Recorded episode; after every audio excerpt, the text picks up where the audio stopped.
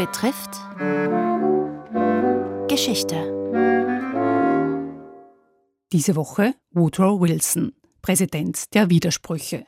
Heute Wilsons Rolle bei den Friedensverhandlungen in Paris und sein Kampf um den Völkerbund in den USA. Es berichtet der Autor und Historiker Kurt Bedner.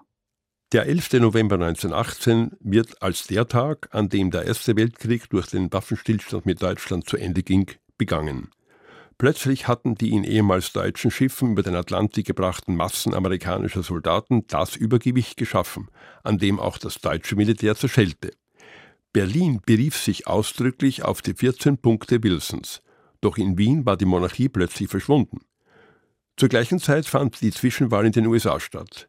In einem weiteren Beispiel an Selbstüberschätzung hatte Wilson um ein Mandat für seine Friedensvorstellungen geworben. Die Antwort der Wähler hätte allen zu denken geben müssen, denn die Republikaner feierten einen deutlichen Sieg. Auch Wilson hätte zu einer vorsichtigeren Gangart wechseln können, war aber nach wie vor von seinem Charisma überzeugt, das ihn auch in Europa begleiten würde. Es war keineswegs ausgemacht, wo man sich treffen würde. Sicher war kurz zuvor nur, dass der amerikanische Präsident persönlich daran teilzunehmen gedachte. Ausgemacht war eigentlich auch, dass man verhandeln würde, weiters, dass man Experten um Vorschläge bitten würde, über die man ausführlich beraten würde. Verhandelt wurde schließlich nicht, viele Entscheidungen fielen de facto bereits in den Fachgremien, fest eingebettet in und diszipliniert durch die US-Delegation und deren Chef Wilson. Was sich in der französischen Hauptstadt im ersten Halbjahr 1919 zutrug, war trefflich geeignet, den Nimbus Wilsons komplett zu zerstören. Die echte Bewährungsprobe war genau das Thema, über das Stefan Zweig geschrieben hat: Fiume, Rijeka. Da war von Südtirol gar nicht mehr die Rede. Italien wollte auch diese Hafenstadt an der Adria. Um Präsident Wilson war es einsam geworden. Auf der Pariser Friedenskonferenz witterte er überall Verrat. Da erhielt er einen Appell von einer der merkwürdigsten Figuren dieser Zeit, dem amerikanischen Prediger George Herron, doch lieber abzureisen, als einen weiteren Kompromiss einzugehen. Wir sind im März 1919. Als der französische Premier Clemenceau ihn insultierte, Stunden später aber gleich wieder glorifizierte, schwang sich Wilson darauf zu einer seiner üblichen blumigen Reden auf. Gegenüber seinem Team wies er auf das feminine Verhalten des Franzosen hin. Sigmund Freud dagegen interpretierte genau umgekehrt. Da Clemenceau und Rom keinen Millimeter nachgegeben hatten, beurteilte der Psychoanalytiker Wilsons Reaktion als viel femininer. Jedenfalls, und das kritisierte auch Stefan Zweig in seiner kurzen Erzählung Wilson versagt, verließ der Präsident Paris nicht. Im Mai durfte endlich auch eine österreichische Delegation nach Frankreich, um die ultimativen Vorschläge zu einem Frieden devot entgegenzunehmen.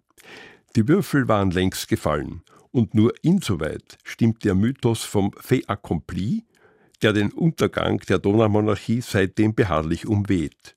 Wilson unterfertigt in Versailles den deutschen Vertrag und reist endlich ab, wie die übrige erste Garnitur. Saint-Germain im September bietet nur noch ein zweitklassiges Schauspiel. Wilson musste endlich erkennen, dass der US-Senat das letzte Wort zu Frieden und Völkerbund haben wird. Mit dem Ausgang des Krieges und den Produkten der Diplomatie war man nicht einverstanden. So raffte sich Wilson zur nächsten Station seines Kreuzwegs auf, hielt Land auf, Land ab Reden und brach endgültig zusammen. Die Abstimmungen verlor er, das Opfer war vergeblich und erst die Nachwelt würde ihm Recht geben. Doch auch das stimmt so nicht. Als man daran ging, vier Präsidentenköpfe in Mount Rushmore, South Dakota, zu meißeln, war Wilson nicht dabei. Immerhin Nobelpreisträger 1919 für den Frieden, der dann ohne USA kam. Heute erinnert man sich seines Rassismus.